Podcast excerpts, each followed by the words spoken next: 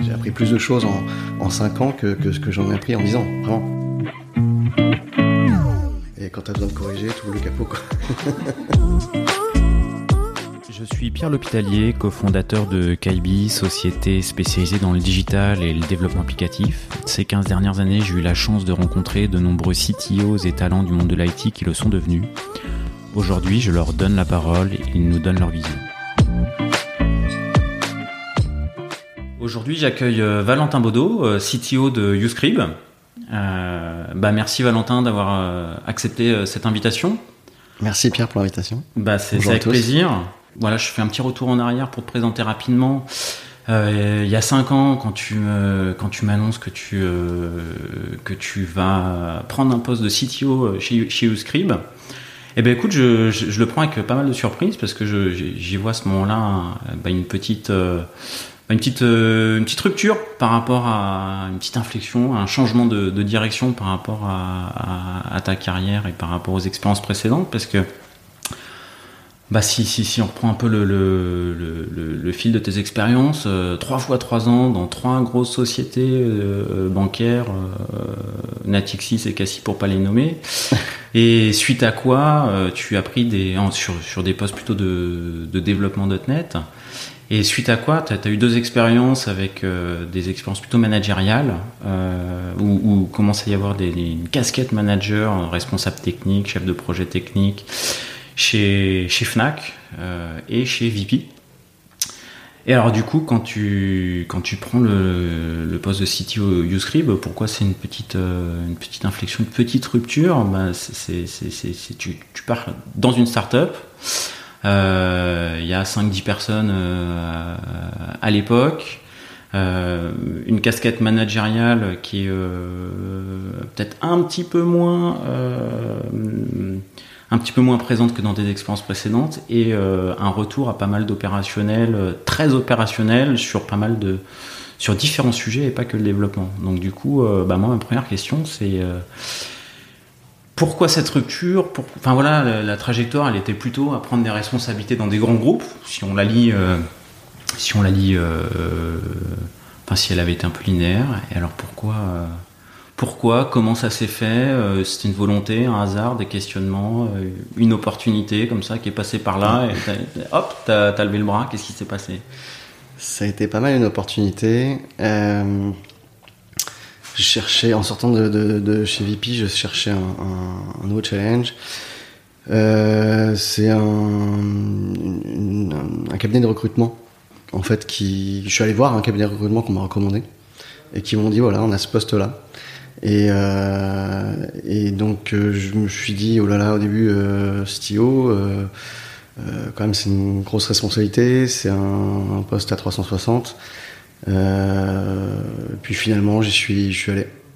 J'y suis allé, euh, j'ai même demandé à faire plus d'entretiens, parce que je me suis dit que quand on prend un, poste comme ça dans une start-up, on, s'engage forcément sur la durée. Et puis j'avais pas envie de changer de boîte euh, tous les six mois ou tous les deux ans. Et, donc du coup on a fait plusieurs entretiens et, euh, et puis le, feeling, ça matchait. Et, et après bah, j'ai- j'ai pris mon bagage technique et mon courage à deux mains. J'ai sauté dans le bateau. En gros. Ok. Donc, t'as- donc bon, la démarche, c'est que tu as été voir un cabinet de recrutement. Ouais. Ils t'ont proposé un poste.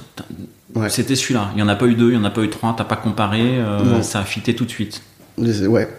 Enfin, c'est voilà, quelques, quelques rencontres, quelques semaines, et puis. euh, D'accord. Ouais, il n'y a pas eu de. Oui. Ok, ok, ok. Eh ben, c'est pas si fréquent que euh, en recherche d'emploi un seul un seul entretien et que ça, et que ça fonctionne. Et du coup, ça a été des questionnements pour toi, euh, justement. Ce...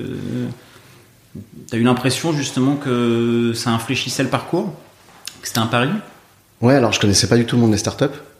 Je, je, pas, enfin, euh, série A, série B, euh, levée de fonds, c'est des trucs qui m'étaient complètement inconnus avant. Euh, parce qu'effectivement, j'avais fait les, grands groupes financiers, et, euh, enfin les banques de financement, puis euh, Fnacom et VP, et, euh, et, et ouais, me retrouver comme ça avec une équipe euh, finalement de, de, de, de 5, 6, 7 personnes et on était une dizaine en tout. Enfin, on est toujours une dizaine en tout. Ça, ça, ça, change, ça change beaucoup, mais j'en ai pas vraiment conscience en fait sur le coup, parce que j'étais justement habitué aux, aux grosses boîtes où tu es dans un domaine, dans un service euh, qui fait partie d'un domaine et une équipe parmi d'autres équipes dans le même service avec euh, une tâche quand même relativement euh, très précise et un périmètre très, très défini où bah là du coup ouais, tu te retrouves à 360. Tu as parlé de série A, de série B, de levée de fonds. Du, du, coup, toi, quand tu arrives, euh, Uscript, ça en est où exactement Ouais, alors Uscript, ça. Et, c'est quoi Uscript aussi? Parce qu'on n'a pas C'est vrai. Donc Uscript, c'est une, bibliothèque de, de, de, lecture en streaming euh, ouverte, c'est-à-dire que n'importe qui peut publier un livre. Et, euh, et, donc en deux mots, c'est le 10 heures hein, du livre. Voilà. Et euh, on existe depuis 2010, 2010-2011. Le, moi, je les ai rejoints en 2016 pour remplacer le, le CTO historique, Yann Robin. Et, euh, et euh, qu'est-ce que je veux dire? Je sais plus. bah, Est-ce que c'était juste, enfin voilà, c'était en face de, il y avait une ouais, levée de fonds. Euh. donc il y, a une, il y a quand même un, un legacy, un historique euh, de la startup entre 2010 et 2016. Euh, il y a eu euh, donc y a eu une levée de fonds euh, plus de 2 millions je crois. C'est tôt. Puis ensuite la boîte a levé quasiment 10 millions en tout au fil des années. Et, donc quand je suis arrivé le contexte c'était une suite de pivots. La, startup a, pivoté en, en 2015 c'était parti sur un modèle donc YouTube du document où qui était une plateforme à la base c'était une plateforme communautaire de partage de documents. La plus grande plateforme en Europe, donc en termes de, trafic et de, volume, il y avait plus d'un million et demi de documents. Et, euh, donc ça, ça a commencé à pivoter en 2015 euh, pour devenir du coup sur un modèle plus Netflix du livre. Et, donc je suis arrivé dans, ce contexte-là pour continuer le pivot. Et ensuite on a changé ensuite la stratégie de développement de la boîte pour se tourner vers le continent africain dès 2017. Ouais, donc quand tu acceptes le poste, j'imagine que c'est également le projet auquel tu adhères. Quoi. Enfin, là, quand on parle, bon, le Netflix du livre, euh, bah, ça fait envie. Quoi. Ouais, ça en jette, ça en jette. Bon, en vrai, on est, on est 12 personnes dans la boîte. Mais... ouais, non, mais c'est le projet, ça, te, ça, te, fait vibrer. Quoi, ouais, ouais, ouais, c'est sympa, c'est fun, c'est innovant, il y a de la il y a de la techno, il y a, il y a de, de, donner de l'accessibilité à la lecture en, en Afrique parce que ben t'as, bon, j'ai pas les chiffres en tête, mais t'as, as quasiment tout le monde qui a, qui a un device et euh, il y a quasiment pas de bibliothèque ou librairie. Euh, donc du coup c'est c'est. Euh, ah, j'ai vu que vous étiez vous étiez pas mal implanté euh, Burkina. Burkina Faso ouais, aussi, ouais. surtout Sénégal Côte d'Ivoire. Ouais. Et puis Guinée Burkina et encore d'autres pays à venir très prochainement. Ok, bon, c'est encore euh, des projets en cours. Et donc du coup, quand j'arrive euh, dans la boîte, bah, le premier truc, ça a été, euh, bah, c'est, c'est je sais pas si c'est classique ou pas, mais du coup, sur un, changement en fait de CTO dans, une boîte, quelle que soit sa taille finalement, bah, il y a l'équipe en place qui se dit, bon bah nous, on, restera s'il est sympa en vrai, ou s'il est ou, s'il est bon. Mais euh, en gros, euh, si, si voilà, t'es obligé de, de, de, te faire un, euh, une fois que t'as signé, que t'arrives, t'es obligé de faire un, un nouvel entretien d'embauche entre guillemets. T'avais pas rencontré l'équipe, t'avais pas été associé. J'avais pas rencontré l'équipe, non, non, j'avais pas rencontré l'équipe encore. À, refaire, est-ce que est-ce que tu le demanderais en fait? Dire voilà, je, je, je, vais intégrer dans une startup, je vais avoir une équipe, on va être soudés. Enfin, quand tu dis, j'ai eu l'impression en arrivant de bah, de devoir euh, acquérir de la légitimité, euh, me faire accepter en tant que, en, tant que nouveau, nouveau CTO Est-ce que c'est quelque chose que tu demanderais et que tu, tu conseillerais? Oui, euh, bah, avec le, temps et, confronté justement au recrutement depuis que depuis que j'ai ce poste, je pense que c'est bien que l'équipe rencontre même même pour que ce soit même pour rencontrer un coéquipier en fait, une coéquipière. Euh, pas forcément un manager, quoi. Ouais, enfin les, les, les, deux en fait, les, les, deux sont importants. Le, le comme je disais, c'est pas, pas une impression que j'ai eue, c'était un fait en fait. Euh, de, de et, et, et, finalement de devoir faire tes preuves auprès de ton équipe quand tu arrives en tant que CTO ou devoir faire tes preuves en tant que dev quand tu arrives dans une équipe. Euh, finalement, c'est un peu pareil quoi. Quand tu arrives dans un nouveau boulot, euh, dans une nouvelle boîte, tu es, obligé de, de, de, faire tes preuves, de montrer qui t'es, de, de euh, voilà, d'être accepté en fait. Et alors tes zéros plus 5 ans après, ils sont restés? Ouais, ils sont restés, ouais. ouais, ouais, on a un faible turnover, donc ça c'est plutôt, plutôt okay. un succès pour moi. Challenge accepted. Euh, tu disais que tu avais remplacé quelqu'un, euh, le CTO historique. Ouais. Euh, il y a eu une passation, il n'y a pas eu de passation, ça s'est fait comment euh... Ça s'est plutôt pas mal géré. Il y a eu une passation, je suis arrivé le 16 octobre et il finissait le 1er novembre. Et Bon, il y en a eu une. Non, mais en vrai, en, en vrai, il y en a eu une parce que finalement, il est resté euh, à temps partiel, donc à, à 4 jours par semaine au début. Okay. Euh, puis ensuite, euh, 3, 2, 1 jour par semaine, euh, jusque pendant, pendant ouais, 3-4 mois, je crois, un truc comme ça. Donc, ah, c'était quand même, okay, une vraie. C'est quand même cool. Euh, ce qui était plutôt, plutôt nécessaire parce que, enfin, quand tu, quand tu montes une start-up, euh, tu, tu, fais tout. Enfin, c'est, tu, tu, tu, ouais, c'est comme si tu crées ta maison, quoi. Tu crées ta maison. Euh, tu vas pas faire une doc détaillée de ta maison pour la passer au prochain en disant ouais peut-être dans 5 ans je vais partir, je vais tout préparer. Et euh, et euh, quoi, il n'y avait pas de document? Il n'y avait pas de documentation. Il y avait de la documentation, mais c'est pas toujours ouais, c'est jamais c'est jamais nickel quoi. Et en tout cas, il y a beaucoup, il y a beaucoup de savoir. Si tu, si tu, tu, montes ta maison pendant 5 ans, tu vas savoir beaucoup de choses. Euh, ou celui d'après, s'il doit venir derrière toi pour continuer à la construire, euh, c'est quand même un, un challenge. C'est quand même, c'est pas, pas, évident. Doc, ouais, doc ou pas doc, c'est pas, pas évident. C'est bien de ne pas planter un tableau dans un câble électrique. C'est ça. Et donc, euh, donc ouais, ouais, c'était vraiment euh, le T0, c'était vraiment de, de, de, de, de prendre en main enfin d'ouvrir ton cerveau pour qu'il emmagasine toutes les informations bah C'était un peu une question que je voulais te poser, parce que du, du coup, toi, ta zone de confort, c'était les études, le dev, ouais. sur des technologies euh, plutôt Microsoft, euh, .NET, euh, là, tu prends le poste, tu es CTO, tu es bien responsable de la plateforme, donc il bah, y, a tout, et tu dois être opérationnel sur.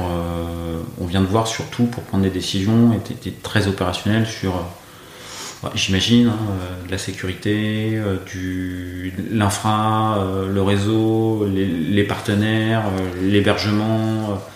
Le service client. Le, le service client aussi. tu fais tout. bah, c'est ça les. les Allô, les bonjour Valentin, c'est cassé. cassé. c'est ça les, les, petites boîtes, hein, que tu montes ta startup à 3 ou, ou que tu sois 10 ou 15 ou même 50. Euh, tu es très, très couteau suisse. Et donc, euh, surtout quand tu as le poste de, voilà, de directeur technique où bah, c'est toi qui chapeautes toute la technique, euh, management et pas management, et plateforme, euh, il euh, y a effectivement euh, tout. Voilà, c'est pour ça que je disais tout à l'heure 360. c'est qu'il y a tout. Et moi, finalement, j'avais peut-être qu'un quart en arrivant avec mes, mes 10-12 années d'expérience d'études et développement. Et, et, donc, effectivement, il y, a il y a la partie infra, admin système. Donc chez Uscribe, il n'y a pas d'admin système, c'est moi. donc j'avais jamais fait d'admin système, je me suis mis à Linux. Euh, la dernière fois que j'avais touché Linux, c'était en 2003, je crois. Et, euh, et donc ouais, par, tous les paramètres euh, SEO, euh, marketing, enfin il n'y a pas de product owner non plus, donc bon, marketing, pas, j'exagère un peu, mais, mais ouais, les, tout ce qui est analytics, data analytics. Euh, ah ouais, tout tu, ce qui est tu, système comptable, il y a, y, y, a, y a, tout quoi. Rémunération des, des éditeurs, des ayants droit, paiement. Mais ça, le paiement, j'en ai fait, j'en ai fait chez Fnac et, et VP, donc donc je savais où je mettais les pieds. Et ouais, c'est ça, c'est un peu d'ailleurs le, le, le, justement le, le T0. Euh, quand j'ai réalisé, un truc que j'avais pas anticipé, c'est que j'ai réalisé que j'étais d'astreinte 365 jours par an. 7 sur 7 à 24 en fait la plateforme tombe ben c'est il n'y a pas 36 pagers quoi. donc heureusement je suis pas tout seul j'ai une équipe j'ai un, un, senior euh, euh, dev full stack euh, qui m'aide beaucoup et qui est monté en compétence aussi sur la partie admin etc sur l'infra ce qui fait que voilà si je me pète la jambe ça tombe pas non non plus.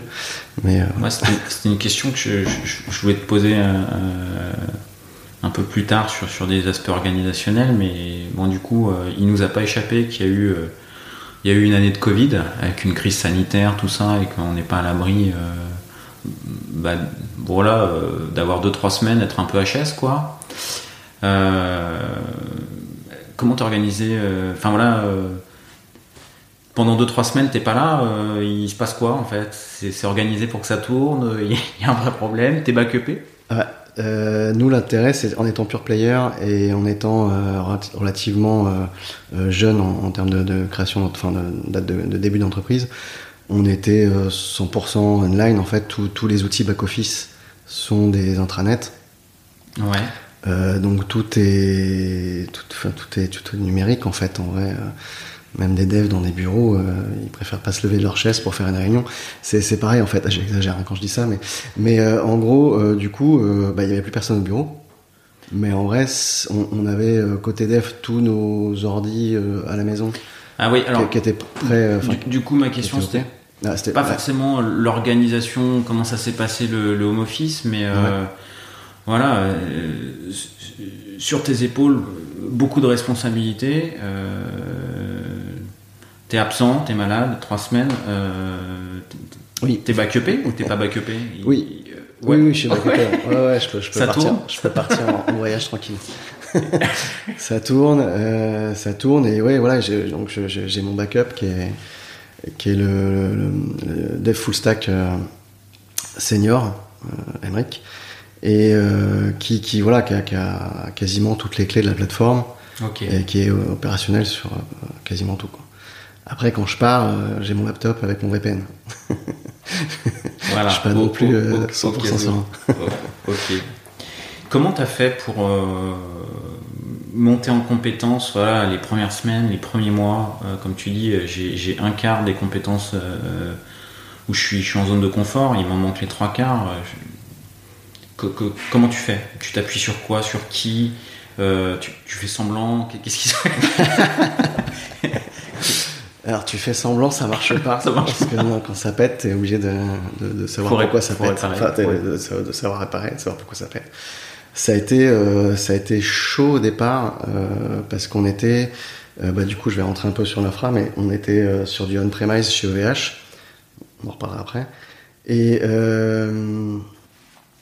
et donc avec une infra qui existait depuis 5-6 ans déjà et qui était maintenue par un CTO qui était dev à la base et pas admin.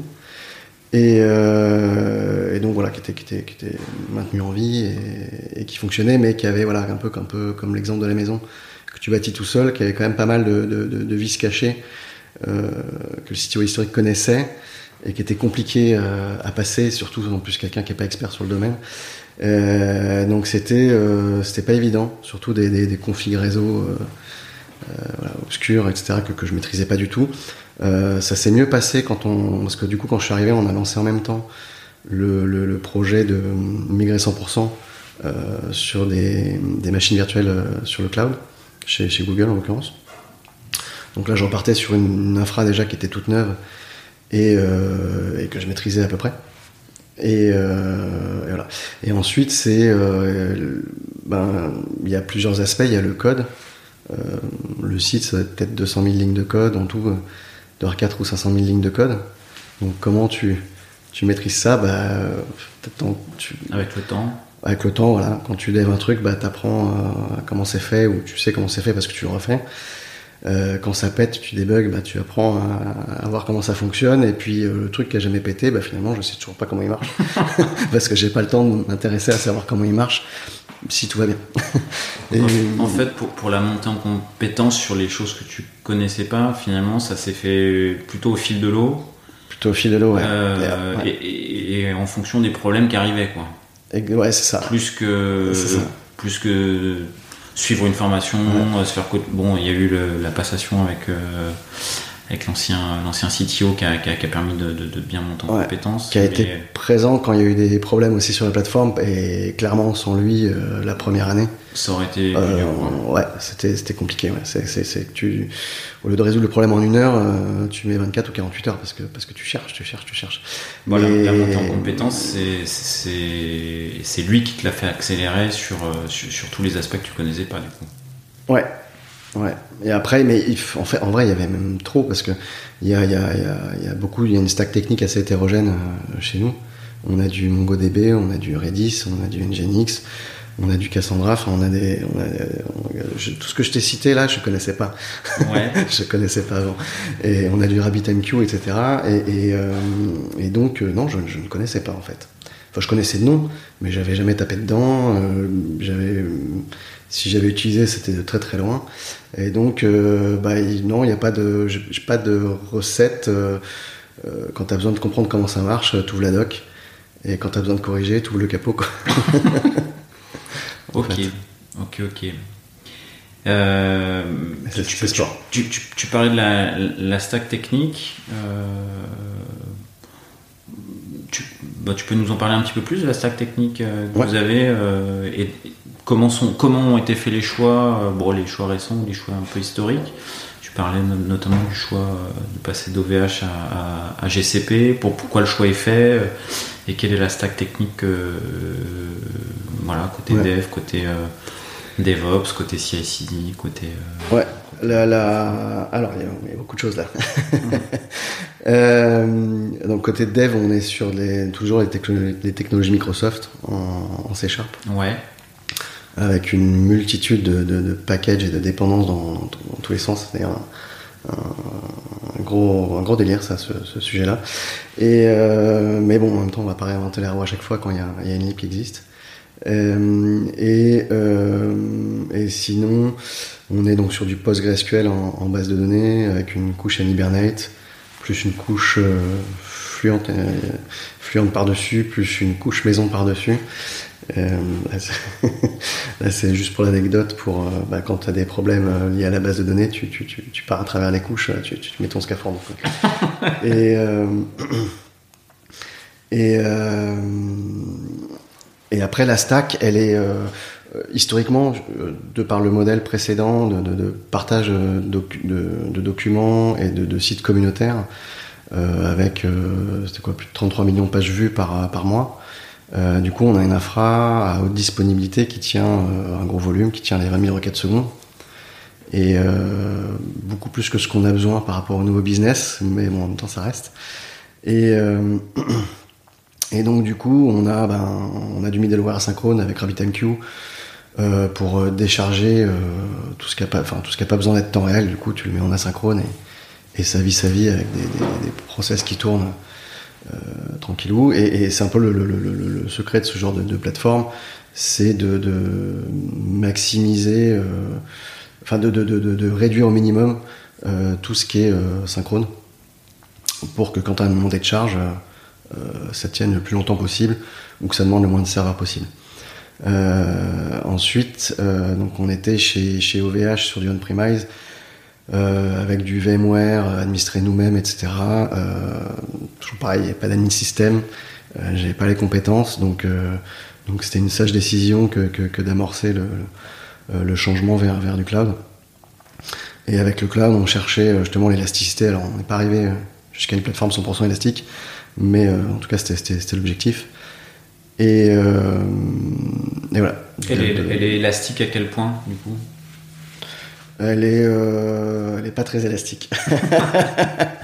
Il y a- il y a- non, il y a- il y a- en, en vrai, il y a beaucoup d'automati- d'automatisation à faire euh, encore sur, sur beaucoup de DevOps à faire sur, sur la plateforme. Ça fait partie des, euh, des, chan- des chantiers. qu'on aimerait des bien, qu'on aimerait bien adresser, ouais, des, des chan- des chantiers futurs, euh, mais qui Bon, sont là, pas, tu, qui sont pas tu, bah, actuels. tu- tu tiens, euh, en même temps, tu viens de dire que tu tiens largement la, la charge, euh, euh, page vue mensuelle et, Oui. et des pics de charge, donc euh, Ouais, bon, c'est- ça fait partie des chantiers, mais c'est peut-être pas le prioritaire, du coup. c'est ça, c'est ça. C'est quoi les, les sujets prioritaires Euh, les sujets prioritaires, c'est de, de continuer à, à mettre des nouvelles fonctionnalités pour donner, euh, accroître la valeur ajoutée du, du produit. pour bah, toujours dans une logique d'amélioration de, business. Et, et là, on, arrive à un point un peu de, un peu au pied du mur au niveau du legacy. Et, et, donc on doit là amorcer, je dois trouver un moyen d'amorcer des, des, chantiers techniques euh, malgré qu'on n'ait pas le temps pour, euh, bah, pour passer sur de .NET Core, euh, parce que ça va vite devenir compliqué de, recruter des développeurs sur, sur du 4.7 et enfin du .NET 4.7 là, ah, tu veux lancer le chantier pour, pour être attractif niveau recrutement ou tu veux lancer le chantier parce que tu as une dette technique Pas pour tout. Pour la dette technique pour être attractif, pour rester euh, euh, à la page, parce que enfin, à force les choses sont plus maintenues euh, pour, pour tout ça en fait. Pour, aussi, aussi parce que ce genre de refonte oblige forcément à, à passer sur toutes les lignes de code, à, à, tailler dedans, et, et, finalement moins on a de lignes de code, mieux on se porte. Parce que moins tu moins as de maintenance. Et, et pareil, on va, on va refondre l'application aussi, l'application mobile, et donc ouais, ça c'est. Et du coup, les, chantiers techniques sont durs à faire passer? Ouais, ouais, parce qu'on a, on a jamais le temps. On est, on est, euh, on est six côté, enfin, six dans mon équipe. Euh, on, a, on, a, on, a, jamais le temps. Entre ouvrir des pays, entre euh, entre euh, voilà, enfin, corriger des bugs, euh, faire le support, euh, maintenir la plateforme, surveiller des attaques, surveiller des, des, des, des, erreurs, surveiller ton, ton, ton, monitoring parce que tu as des erreurs alors que t'as pas d'erreurs. Enfin, t'es, sans cesse tout le temps. T'as des erreurs alors que t'as pas d'erreurs. Ouais, ça s'appelle des faux positifs en fait. Donc tu, tu mets des alertes, mais en vrai, est-ce que c'est une alerte sur laquelle, enfin, est-ce que c'est une alerte sur laquelle tu dois agir tout de suite Est-ce que, qu'il y a un intérêt à être au courant de cette alerte tout de suite? Et donc, euh, bah, des, fois, ça pète parce que si t'as un mec qui s'excite à taper une URL qui n'existe pas, euh, bah, ça te montre des, erreurs, alors qu'en fait, bah, c'est juste un mec qui s'excite à taper des URL qui n'existent pas, donc c'est pas important. T'as, donc, faut faire le tri là-dedans. T'as eu quoi d'autre comme faux positifs euh, qui t'ont fait perdre du temps? Qu'est-ce que j'ai eu? Ouais, enfin. Il y, a beaucoup de choses. En fait, il y, a, plein de petits pets qui peuvent arriver sur la plateforme mais qui sont pas graves. Par exemple, tu as euh, un document parmi les 1,5 million et demi euh, qui n'arrive pas à être lu parce que euh, son streaming HTML est cassé.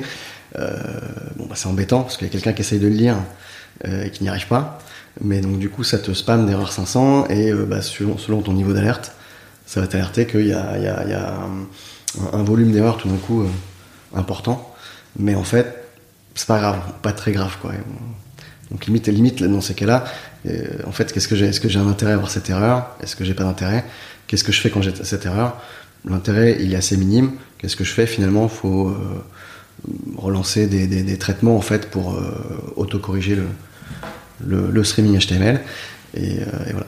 Et donc, c'est constant en fait, les faux positifs. ok. Et, les vrais, tu parlais d'attaque. Il y a des vrais positifs alors du coup également? Ouais, euh, côté attaque. Alors, enfin, côté attaque, on a, on n'a pas grand chose, mais c'est quelque chose de, plutôt connu maintenant. Une grosse recrudescence depuis euh, quelques années. C'est ce qu'on appelle les attaques de credential stuffing, euh, qui consiste à balancer un robot sur ton site, qui parse un fichier de, de, de login et mot de passe, donc d'email et de mot de passe, et qui va les tester sur ta plateforme. Et euh, alors, je suis pas spécialiste euh, du dark web et, du monde du hacking, mais ce que je suppose fortement, c'est qu'en fait, si ils ont des, du coup des hockey, ce login mot de passe euh, permet de m'authentifier sur telle plateforme, euh, ben, je pense que ça donne de la valeur au, au fichier euh, de login mot de passe quand ils les revendent. on a eu les leaks là récemment justement des c'était combien? 5 milliards de comptes? Non, je sais plus. Euh, 5 milliards, peut-être un peu beaucoup. Ouais, mais c'est super violent. Euh, qu'il y a eu sur euh, des comptes Netflix, Google, etc. D'un hacker qui a mis ça sur Reddit. Enfin, ou des, hackers qui se sont embrouillés, je crois, l'histoire, qui, qui, ont balancé le fichier sur Reddit. Et t'as. Euh, bon, à vérifier. 500 millions, 5 milliards, je sais plus. Mais 5 milliards, je pense. Ouais, mais à vérifier, je crois que c'est super violent. Vraiment, vraiment, vraiment violent. Et as, dedans, tu as des comptes Netflix, tu as des comptes euh, Google, tu as des comptes. Euh, tu as, beaucoup de choses. Euh, et, je pense qu'ils alimentent comme ça. C'est-à-dire que je, le hacker récupère une base de données client sur un site mal protégé. Ensuite, il fait Et tourner, tu- il fait tourner ses attaques de credential stuffing sur euh, Platform. Parce que c'est difficile de s'en protéger quand même. Enfin, il y a, il y a le vous, cap, vous le en protégez comment du coup? Alors nous, on a un système de, de captcha, euh, de recaptcha euh, en fait, euh, mais qui gêne l'expérience client. Donc en vrai, on, on préfère ne pas le mettre. Mais euh, quand il y a une attaque, on le met. Après, euh, il y a- y a- y a- il peut y avoir plusieurs niveaux d'attaque. Ça peut être sur les API. Et sur les API, ça commence à être compliqué parce que t'as pas de, de recaptcha.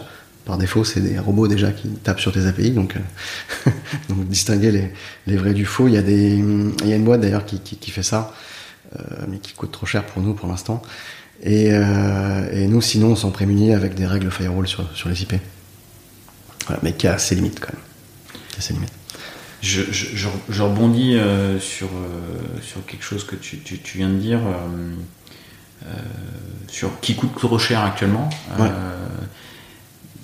J'ai l'impression que voilà, le- le- les choix techniques, les priorisations, chantier technique, chantier fonctionnel, c'est c'est- lié bah, à des contraintes de coûts, de moyens, de ressources. Donc j'imagine que c'est une de- des grosses contraintes de ton poste aujourd'hui, Ouais. euh, que tu, avec laquelle tu dois composer. Euh, Complètement. euh, quand je suis arrivé, on était 12. Aujourd'hui, on est 12. Euh, donc c'est- un environnement de, de développement de, de produits et de, boîtes qui est, euh, qui est compliqué.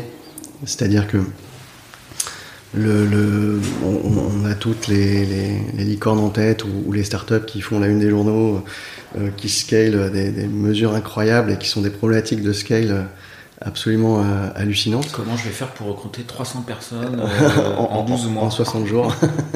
c'est ça. Et, et à côté de ça, c'est vrai que je pense qu'il y a, un- un- à mon avis, la majorité des, des autres boîtes, finalement, qui font pas la une, qui, qui restent dans l'ombre. Et euh, qui, euh, finalement, alors ça peut être, euh, effectivement, quand on commence à monter sa boîte, euh, on a finalement euh, la première année ou les trois premières années, enfin ça, c'est c'est très variant en fonction du, du projet et de la boîte, mais euh, où euh, on est vraiment en mode start-up, euh, on fait avec ce qu'on a, on, on fait avec les moyens du bord, on écoute aux Suisses. Euh, ça, enfin, que tu, tu, tu connais aussi finalement. Et, et, et, Ouais. et, euh, et voilà. Après, quand ça dure, euh, quand, ça dure, euh, je pense qu'aussi qu'il y a euh, pas mal de boîtes qui, vivent ça. Quand ça dure, c'est difficile. On rentre dans un jeu d'équilibriste un peu entre les, les coûts, les coûts et les dépenses, d'arbitrage de sujets. de, en fait, qu'est-ce qui, est, vital ou pas vital en fait, parce que j'ai, bah, le backlog qui s'empile en fait et qui continue de s'empiler toutes les semaines, et, euh, et notre vélocité bah, qui reste, qui reste la même. Et donc, euh, euh, donc c'est, un travail d'équilibrisme et, d'arbitrage euh, pas mal. Et c'est, pas évident. C'est pas évident parce que bah, t'es toujours, t'aimerais faire plein de choses, t'aimerais oui, t'aimerais avoir une sécurité où tu es complètement serein, où tu dors sur tes deux oreilles, parce que tu as des bug bounty, euh, tu as du budget de bug bounty toutes les semaines et, que tu es sûr à 100% que ta plateforme elle est complètement étanche. Mais en vrai, ça, enfin, ça coûte très très cher d'arriver là. Et donc, euh, donc forcément, on n'en est pas là. Mais, euh, et donc, ouais, tu, on doit, enfin, je dois constamment arbitrer. que ce soit des développements, des évolutions business qui apportent de la valeur, ou que ce soit des choses importantes pour la plateforme, qui est bah, de faire des refontes pour virer du legacy, pour améliorer notre, productiv- notre productivité, ou, euh, ou tout simplement euh, voilà, de consacrer du budget à la sécurité, euh, consacrer voilà, enfin, aux, aux différents trucs, au SEO, au- à tout un tas de choses. Tu, tu- J'imagine tu le retrouves sur. Enfin, ça te contraint à. Bon, sur plein d'autres niveaux, typiquement. sur le recrutement, ça te contraint également, j'imagine. Enfin, ça te Ouais. contraint. Une euh, composante euh, budget, euh, budget ou salaire à proposer, ou, ou budget prestation, ou sourcing, quand tu, tu fais appel, qui, qui, contraignent aussi, du coup, tu, tu dois composer avec ça? Ouais, ma première contrainte, c'est que je serais, je serais, je, serais vachement mieux avec trois personnes de plus dans l'équipe déjà, pour commencer. Et ensuite, effectivement, la prestation, la prestation pour nous, c'est pas, c'est pas abordable. Euh, alors, euh, c'est vrai que bah, du coup, on n'a pas, on n'a pas le confort de la prestation. de, de, pouvoir prendre quelqu'un pour trois mois, six mois, un an, et on sait que c'est une durée déterminée et que ou, s'il y a un problème de budget derrière, on peut, on peut couper le projet, enfin arrêter le, se séparer de la personne et arrêter le, le coup. Vous offshorez du coup des choses, des devs pour des pratiques de coût non, on a. Enfin, c'est quelque chose que j'ai regardé, que j'ai étudié. C'est quelque chose que j'ai étudié et que j'ai pas encore fait pour l'instant. Euh, là, on a commencé à offshorer euh, euh, le service client et, et, ou des, des, des, des, personnes qui nous aident sur des tâches où on n'a pas besoin de, de faire trop de doc, pas besoin de faire une montée en compétences trop importante. Euh, sur des tâches, euh, certaines tâches euh, assez, assez répétitives qu'on qu'on ne peut pas automatiser, tout simplement. C'est trop compliqué d'automatiser, ça fait ça fera un projet de 6 mois pour automatiser, ça vaut pas le coup. donc là, on a, des tâches comme ça qu'on commence à offshorer. Et après, côté, côté dev, ouais, c'est quelque chose que, que je regarde, mais j'ai pas encore passé le cap. Parce que pas convaincu, parce que pas le budget, parce que, parce que quoi en fait? Parce que euh, parce que pas simple. Parce que pas simple c'est pas euh, euh, c'est pas le tout de d'avoir une prestation beaucoup moins chère. Il y a quand même des, contraintes. Bon alors certes depuis un an on a, on a découvert le remote ça, ça, change un peu la donne mais mais mais n'empêche que c'est pas simple. Et, puis en plus faire du remote avec des gens que tu connais ou faire du remote avec des gens que tu n'as jamais vus c'est quand même pas pareil non plus et, euh, et donc pour l'instant, euh, ça s'est pas présenté. offshore, il faut que tu fasses de la doc et euh, potentiellement en anglais. Ouais, ça c'est pas, ouais, c'est pas ce qui m'arrête ça. Ouais. c'est pas ce qui m'arrête, mais c'est surtout quand on, bah c'est, après c'est tout le problème du recrutement. Hein. Enfin, je, bon, peut-être mieux placé que moi, mais mais pour moi le, recruter euh, en, externe ou, on recrutait en interne, c'est un peu la même chose. Il faut pas se tromper, ça prend du temps. Alors oui, euh, sur un CDI, c'est pas le même impact euh, que sur de la prestation, mais ça reste, ça reste du temps de trouver les bonnes personnes, et, donc c'est pas, pas, pas, négligeable. Alors du coup, c'est quoi tes, ben, c'est quoi tes tips, toi, pour, pour bien recruter pour être attractif aussi. Bon, le projet est attractif, votre plateforme est attractive, donc je pense que c'est quelque chose que tu mets beaucoup en avant. Le, projet est attractif, ça, ça aide, clairement. Et, euh, et, ensuite, ce que je fais, euh, euh, parce qu'après, il faut, faut, les garder aussi, les gens. depuis quelques années dans l'informatique, c'est quand, même, quand même un sujet. Euh, c'est un sujet assez récurrent parmi les CTO d'ailleurs. Et comment je fais euh, alors il y a un truc que je fais que j'ai pas fait encore et qu'il faut que je fasse, c'est euh, euh, d'arrêter de lister, de faire une, liste de boulets de pointe de, compétences.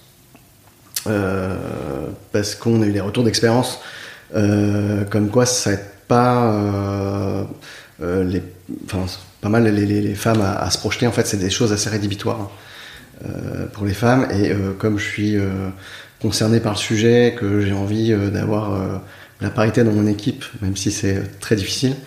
Euh, c'est quelque chose que j'aimerais mettre en pratique, que je mettrai en pratique dès les prochains recrutements. Et sinon, le, ce que je, le truc sur lequel je fais le plus attention, c'est la motivation. Et comment on s'assure de recruter quelqu'un motivé qui va rester motivé pendant un bon moment. c'est pour moi en recrutant quelqu'un qui est au niveau de un niveau de compétence en dessous du poste. C'est-à-dire que sur le poste, on a forcément un ou deux trucs phares euh, euh, nécessaires, parce que sinon ça va mettre trop de temps à la personne à monter en compétence, ou je vais passer au Donc là, tu, tu, vas dans le sens de pas faire une liste à l'après-vert des bullet points à connaître, justement. C'est ça. C'est tu, tu, tu, dis les prérequis c'est ça et ça, et l'écosystème c'est ça, mais c'est pas un prérequis. Pour donner envie. C'est ça, c'est ça. en fait, je vais indiquer dès, la job description euh, tout ce qui est euh, ce sur quoi on va monter, on va permettre à la personne de monter en compétence en fait. Euh, typiquement, si je recrute quelqu'un pour le mobile, pour l'application mobile ou pour, on a un ETL, donc ETL c'est Extract Transform and Load. Mm-hmm. c'est un, Vous avez lequel? Un outil, c'est maison. Ah, c'est un service Windows en fait c'est du code 100% maison qui, bah, voilà, qui prend des données à l'extérieur, qui va les retravailler et qui les charge dans la base. C'est pas ce qu'il y a de plus excitant, je crois. quand tu as, quelqu'un qui sort d'école en face de toi. et, justement, bah, je, vais, je vais tourner le truc en disant que ça, c'est le, le boulot. Euh, c'est pas forcément du temps plein. Euh, à côté de ça, il y a tout le reste de la plateforme. Euh, la plateforme est quand même, et je vais montrer tous les points forts en fait. C'est-à-dire que c'est une plateforme hyper intéressante en termes de, plateforme de haute disponibilité, etc. De ce que j'ai expliqué tout à l'heure. qu'il y a tel ou tel applicatif, telle ou telle chose sur lesquels ils vont pouvoir monter en compétence, que ce soit s'il a envie de, il, ou elle a envie de, faire du front pour devenir full stack ou euh, de faire du bac ou de faire du MongoDB ou du Redis, etc. Donc je vais, je vais mettre ça en avant et ne pas chercher quelqu'un qui, qui marque et qui coche toutes les cases en fait. Parce que si tu, si, tu recrutes quelqu'un qui coche toutes les cases, euh, ben c'est super parce que tu as quelqu'un qui est opérationnel tout de suite. Euh, mais qu'est-ce qui va le motiver je, Peut-être quelqu'un quelqu'un a la recette, mais moi j'ai pas la recette. Donc je préfère du coup prendre quelqu'un en dessous. finalement, comme, comme j'ai fait moi en fait en arrivant euh, chez Uscript, j'avais un bagage, euh, j'avais des compétences, une expertise forte, euh, mais finalement, il y a quand même un paquet de choses que j'ai apprises. Enfin, j'ai appris plus de choses en, en 5 ans que, que ce que j'en ai appris en 10 ans, vraiment. C'est rare d'entendre, enfin de, de, verbaliser le fait qu'on va rechercher quelqu'un qui, qui va monter en compétence sur le poste et qui est en dessous de l'attendu à T0. Quoi. Ouais moi j'ai une petite question, est-ce que tu dis, euh, voilà, moi, ce qui est important c'est la motivation. Euh, euh, comment tu la détectes, la motivation? Oh. Est-ce que, je sais pas, tu as des questions qui tuent, et enfin, tu as des questions qui te permettent de filtrer correctement ça? Non. Parce que tout le monde va dire, bah ouais, attends, je suis motivé. Ouais, mais voilà, mais tu, tu, tu, le sens au feeling, quoi, en fait. je fonctionne pas mal au feeling. Est-ce que j'ai un truc en place, une routine en place pour détecter ça? Non. Non, c'est plutôt, plutôt au feeling. Euh, tout comme tu as quelqu'un dans ton équipe qui est là depuis, euh, bah, enfin, même au bout de 2-3 mois ou au bout de 3 ans, et de savoir est-ce qu'il est toujours motivé. Euh, c'est un, peu pareil. Quoi. non, j'ai pas de truc, faudrait peut-être que je me forme pour trouver des trucs là-dessus. Je sais pas, il y a souvent des RH qui ont des trucs là-dessus. non, j'ai vu plutôt feeling en fait. Ok. Et est-ce qu'il y a une question Est-ce qu'il y, est y, a quelque chose qu'il faut pas te dire en entretien? Est-ce qu'il y a une réponse à une question où tu te dis non, ça, ça passe pas Ou dans les coulisses hmm. du recrutement, euh, euh, bah, des fois, ça se joue à une question ou deux, on ne sait pas. Hmm. Est-ce qu'il y a une réponse euh C'est vrai, hein. c'est moche. En plus, je déteste les entretiens personnellement. Mais, mais c'est moche, mais oui. oui, j'ai des trucs un peu qui bloquent. C'est Enfin, non, c'est pas une question en vrai. Euh, question A, euh, si tu réponds B, euh, merci, au revoir. C'est plus, plus un état d'esprit. que si la personne se se remet pas en question, je vais chercher soit, soit dans son expérience, est-ce qu'elle s'est déjà remise en question, soit est-ce que. Enfin, j'ai eu le cas en fait, justement, de, quelqu'un de très junior qui arrive sur, un test, enfin, sur le test technique notamment, où c'est enfin, un, un test où c'est du, du, code à produire, tu as des petits algorithmes à, coder.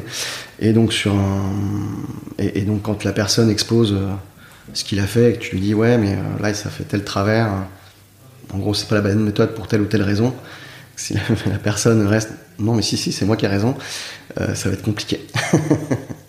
ça va être assez rédhibitoire et ouais qu'est-ce que j'ai d'autre comme truc rédhibitoire, pas grand chose en vrai. Ok, il faut savoir se remettre en question et pas être trop têtu quand on a tort. Ouais, c'est ça, être ouais, ouvert quoi. Ok. Donc, ok. Je demande pas grand chose. Euh, en termes d'orga, euh, il y a 5 ans vous étiez 12, aujourd'hui vous êtes 12, mais tu as, apporté, euh, apporté des changements à l'organisation du, travail? Euh, de manière générale, voilà, euh, je sais pas, sur euh, tu parlais de la doc ou sur le process, des process de déploiement, l'intégration continue. Est-ce que tu as apporté des choses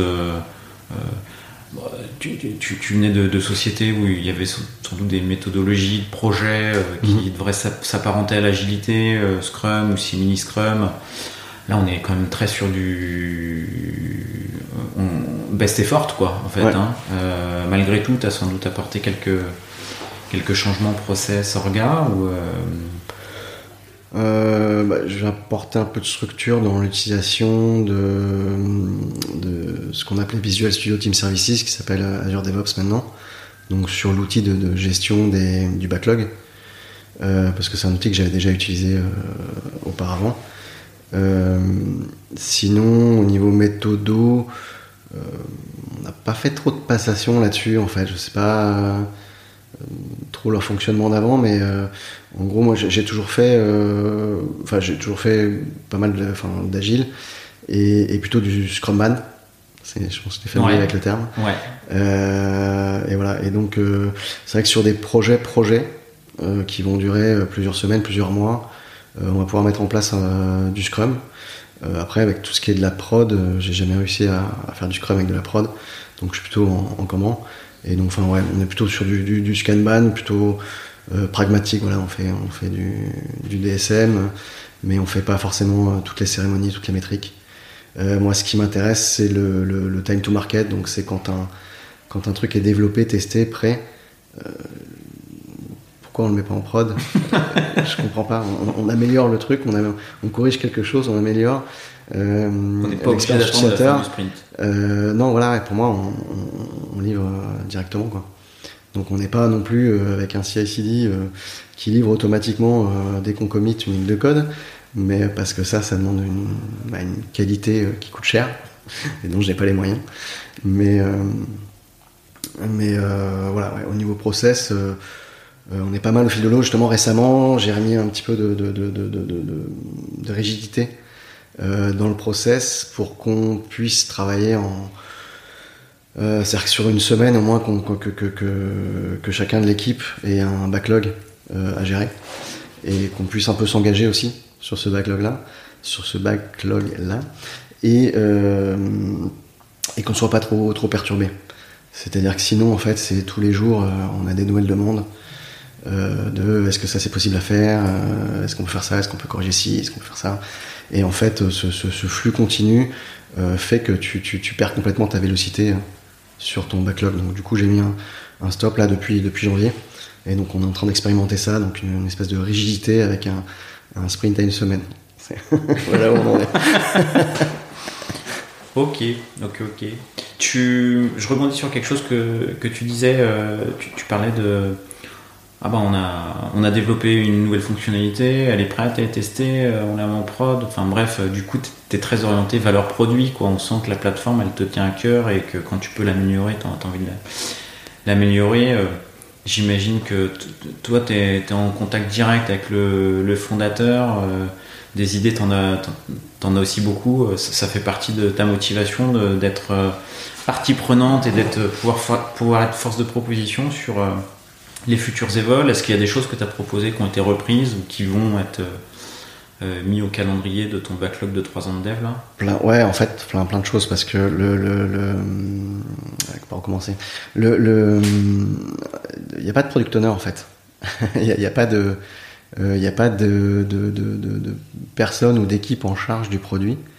Euh, et c'est ce que je voulais, ouais, je voulais commencer par là, c'est que euh, tu es en startup en fait, c'est l'intérêt en fait, c'est que tu as un impact tout de suite. Tout le monde euh, peut avoir des idées. C'est beaucoup plus facile d'avoir des idées, euh, d'en, discuter, d'argumenter, de les mettre au backlog et de les développer et de les shipper que dans, une grosse structure en fait. Et euh, donc ça, c'est assez, grisant effectivement pour moi comme pour tout le monde en fait dans la boîte. Et, et justement, et donc la partie produit m'intéresse beaucoup. Euh, c'est effectivement euh, top de pouvoir euh, contribuer au produit. Il y a, il y a des Après- propositions business que tu as faites con- concrètement dont tu es fier aient, que les idées aient été retenues? Concrètement, ouais, je, je sais, bah, je mets ma, je mets, je mets ma touche un peu partout en fait. je suis en mode tentacule, je mets ma touche un peu partout. Euh, Il y a des gros projets qu'il qui, qu'il faut que je défende euh, auprès du CEO en fait pour, euh, bah, pour parce qu'il y a l'arbitrage, il n'y a pas, a pas que moi qui arbitre. Je suis pas tout seul à arbitrer. Et donc, donc euh, que ce soit des projets de, sur lequel on s'est pas mal cassé les dents, on a passé énormément de, mois dessus, qui était d'avoir une nouvelle liseuse Donc quand je dis liseuse, c'est liseuse applicatif web. on a des problèmes sur la liseuse historique, sur le player historique, et donc du coup on a mis une nouvelle en place avec ben, tout ce que ça implique de, sécurité, de fluidité, euh, de, chiffrement euh, entre le serveur et, le, navigateur, etc. Et donc ça a été un projet euh, très très lourd. Là, ça c'est un exemple, mais en vrai je me touche un peu partout, ce qui, ce qui me... Euh, ma, petite, ma petite étoile de, l'année dernière, c'était de... Ça faisait un moment que je voulais qu'on fasse un, un livre audio, un livre africain en livre audio. Euh, avec une voix euh, africaine. Et euh, parce que à ma connaissance, il n'y en avait pas. Donc, je sais pas si je me trompe pas, mais en tout cas, à ma connaissance, il n'y en avait pas. Et donc, du coup, bah, on a fait. Alors, finalement, c'est pas. j'ai lancé l'idée, j'ai un peu mis le train en marche, et après, c'est c'est ma collègue, en fait, qui a, tout géré derrière. Et, euh, et, donc on, on, a fait ce premier livre audio africain et donc ça c'est ça c'est plutôt cool. Ça n'a rien à voir avec la plateforme, mais euh, non mais, mais ça c'est agi même sur le ah, au-delà de la plateforme sur le contenu ouais. quoi. Ouais, ça c'est ça c'est c'est cool d'avoir effectivement, mais ça c'est bah, ça c'est c'est la startup en fait. Hein. T'as as un impact direct. Ça, ça c'est cool. Et euh, et du coup il y avait une autre question là-dedans. Euh, je sais plus. Est-ce que tu peux me poser comme autre question Eh bien, écoute, on est deux à perdre la mémoire. euh, donc, on, bon, on peut passer peut-être à, à, d'autres questions. Je, tu m'as dit tout à l'heure, bon, on va, va, pas tarder à arriver à la, la, la fin. Euh, tu m'as dit tout à l'heure, je suis d'astreinte 365 jours par an. -hmm. euh, bon, bah, il y a des fois on est d'astreinte, puis il y a des fois, on, bon, souvent on n'est pas appelé, et puis puis des fois, on est appelé. Tu, tu, tu pourrais nous raconter euh, deux ou trois de tes nuits blanches ou, ou, ou, une, mais euh, un truc marrant. Écoute, euh, j'ai, j'ai, eu la chance. Marrant. Hein? Marrant ou pas marrant bon, Avec le recul, c'est toujours plus ou moins marrant, mais, mais euh, euh, nuit blanche, j'en ai pas trop fait. Écoute, hein, j'en ai pas trop fait. C'est plutôt des, des, des matins au réveil. ça s'est plus arrivé souvent matin au réveil. Ouais. Euh, Qu'est-ce qu'on a eu euh, On a eu l'année dernière en fait, bah, justement avec la, pandémie, on, a la chance du coup d'être un peu sous, les spotlights où effectivement l'e-book et a pris un peu un peu de couleur et, donc on a pas mal euh, augmenté le, trafic, les abonnés, etc. Donc donc on a eu un partenariat l'année dernière en, en Afrique qui touchait 5 millions de personnes. Et, euh, et, en fait, on a eu trop de monde sur l'application mobile. On a, on, a, on a, une malfaçon sur l'application mobile euh, qu'on qu qu qu va corriger. J'allais presque mentir en disant qu'on l'a corrigé, mais on va la corriger. Et, euh, et, on a une malfaçon, ce qui fait que s'il y a trop de monde, ben ça va mettre trop de, de, de load sur les, sur les serveurs. Euh, je rentre pas dans les détails, mais, mais euh, et en gros, bah, du coup, ça, ça veut dire qu'il y, y, a tout qui est, qui est à 100% et il n'y a plus rien qui passe, et donc du coup, ça fait, ça fait tout tomber. quoi. donc ça, ça, ça c'était un soir, et finalement, on l'a réglé assez vite, en vrai. Donc c'est arrivé une fois que, Ouais, ça, ça c'est arrivé une fois, mais en gros, ce problème de, de, de, d'être, d'avoir une infrastructure, enfin, certains modules d'infrastructure un peu trop à l'étroit, où justement on gagnerait à avoir une élasticité à cet endroit-là, euh, bah, finalement, après, on a les gestes techniques, on a les scripts. Euh, il suffit de remonter une ou deux machines selon le, le trafic. Et euh, ça se gère pas mal, mais le, le ma plus grosse sueur, ma plus grosse sueur, c'était le 17 mars dernier d'ailleurs. Ah. Ouais, c'était parce que donc du coup on a, enfin c'est une, une, bibliothèque ouverte de par notre euh, ancienne activité de, de, de, plateforme de partage de documents. Donc on est encore utilisé par les journalistes, euh, notamment euh, par exemple par BFM TV, pour, euh, pour uploader des documents, récupérer le code HTML de la liseuse en fait, et d'avoir le document dans une liseuse dans l'article, en, en, embed dans l'article, donc comme une vidéo YouTube. Ouais. Et, et, donc ça, c'est du coup, ça fait, enfin, c'est les, les, ce genre de site de médias, c'est une charge qui est des années-lumière de la nôtre. Et donc, c'est-à-dire qu'en deux minutes, tu te retrouves avec 10 000 personnes temps réel sur la plateforme, enfin sur la plateforme, sur, qui, qui, qui, qui, envoient des requêtes sur les serveurs. Et, euh, et donc, l'année dernière, euh, ben, avec la, la, la, testation, on, est, tombé en fait. On est tombé et, euh, Et ça a été compliqué parce que euh, ça a été compliqué parce que en vrai c'est un, sujet sur lequel euh, j'ai l'habitude et on sait comment réagir. Euh, mais là c'était différent et on a mis du temps à on a mis du temps à se retourner en fait. On a mis du temps à se retourner et euh, et entre temps j'avais pris la décision euh, la veille au soir je crois de enfin non le, matin même en fait c'est-à-dire qu'à 6h30 du match je me suis réveillé j'ai ouvert le enfin je aussi je suis sorti du lit mais je, suis allé m'asseoir sur le canapé j'ai sorti le laptop et j'étais en train de dire pourquoi ça tombe. Et, euh, en même temps euh, ma femme faisait les valises parce qu'on avait décidé de, partir à la campagne pour vivre ce fabuleux confinement. Et, euh, donc en fait quand on est parti en voiture la plateforme était toujours pas rétablie. Et ça c'est dur. Ça, ça, ça, c'est très très très dur. Parce que t'as as ton équipe qui prend le relais mais euh, en gros t'es en partage de connexion euh, sur le siège passager de la voiture avec ton laptop sur les genoux en train de coordonner et de- de- de- d'aider euh, ton équipe comme tu peux pour essayer de rétablir le truc quoi. Et donc là, sous les bras, ça, ça mouille un peu, quoi. Ça mouille beaucoup, ouais. c'est- très désagréable et, et je souhaite pas le revivre. C'est ouais, un espèce de sentiment de, de- de- de capitaine qui abandonne le navire un peu quand il prend l'eau. Euh, très désagréable. Et du coup, euh, ça s'est résolu dans la journée. Oui, euh, ça s'est rétabli à je sais plus, 14-15 heures, c'était rétabli. ouais. Ok. Mais bon, quand même, ça fait. Euh, puis 6 heures du mat, ça fait un paquet d'heures quand même. Ouais. ok, ok, ok. Euh, ce serait, ce serait l'une des dernières questions également. Ton, ton prochain poste, idéal, hein, je veux dire, euh, il n'est pas question que tu changes de poste, hein, mais euh, ça serait quoi la future direction? Euh, Ou ton rêve professionnel Euh, écoute, je sais pas si j'ai un rêve euh, professionnel. Euh, J'aime beaucoup ce poste. Donc, ce qui est sûr, c'est que mon prochain poste, ça sera forcément, si- enfin, CTO, mais pas forcément CTO d'ailleurs. Ça, ça peut être des, des- des- des postes plus management, dans- dans- comme engineering manager, VP engineering, ce genre de choses. Et euh, il y a de, de- mais à mon avis, euh, ça sera plutôt de, de monter ma propre boîte, je pense. Des idées? Euh, pas encore. Les investisseurs peuvent t'appeler s'ils nous écoutent? Non, non, non, pas encore. non, non, là, c'est un peu trop tôt. Faut, faut, faut déjà faire, euh, faire décoller cette première fusée Ok. et on verra plus tard. Ok, ok. Est-ce qu'il y a une question que je t'ai pas posée et que tu aimerais que je te pose? Euh, tu me prends dépourvu là. Qu'est-ce que tu m'aurais pas posé comme question Euh, Je sais pas,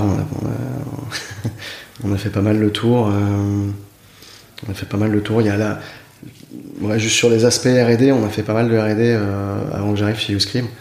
Euh, justement sur le, player HTML dont je te parlais, euh, qui, qui permet d'être euh, SEO friendly, qui permet d'être euh, euh, involable. Euh, donc euh, c'est-à-dire que le, livre ne peut, pas être récupéré puisque en fait c'est pas le livre qu'on affiche sur navigateur, c'est du HTML propriétaire qui est absolument euh, dégueulasse en dehors de notre liseuse. Donc en fait tu peux récupérer mais t'en feras rien. Et, donc il y a, y, a, pas mal de R&D là-dessus, de transformer un PDF en, HTML. Et, ça fait partie aussi des, sujets de cette année de, de, de nous relancer un petit peu dans, dans cette innovation euh, technologique. Que ce soit euh, sur le, sur le player, sur l'expérience utilisateur du, du, de player d'ebook. Donc, pour, pour bien comprendre, pour bien te comprendre, tu affiches du HTML volontairement dégueulasse Ouais. pour pas pour pas qu'il soit volé. C'est ça. Ah, c'est. Enfin, pour pas qu'il soit volé, pour que s'il est volé, de toute façon, tu, tu, Ouais, le mec tu, est déçu. tu vas quoi. faire un ebook. euh, ouais, tu vas pas. Enfin, ça va, non, ça va être. euh, ça va pas être très qualico. Plus besoin de C'est brevet, plus besoin de blockchain. euh, pour, pour la sécurité, tout ça, plus besoin de. Non, non, il y a quand même Non, la il faut- sécurité. Il y a quand même la sécurité, mais on va mettre des bâtons dans les roues. Mais, mais après, Non, avec c'est de la, de la motivation, euh, la sécurité, c'est une question de motivation. hein, c'est, en face. Et, euh, et voilà. Donc après, ouais, c'est, c'est tout. C'est tout. Et bah. Sur cette note-là. Et bah Valentin, je te remercie beaucoup de t'être prêté euh, au jeu et d'avoir accepté cette invitation. Puis je te dis à, à très bientôt. Ah, merci à toi pour l'invitation. À Ta- bientôt. Salut.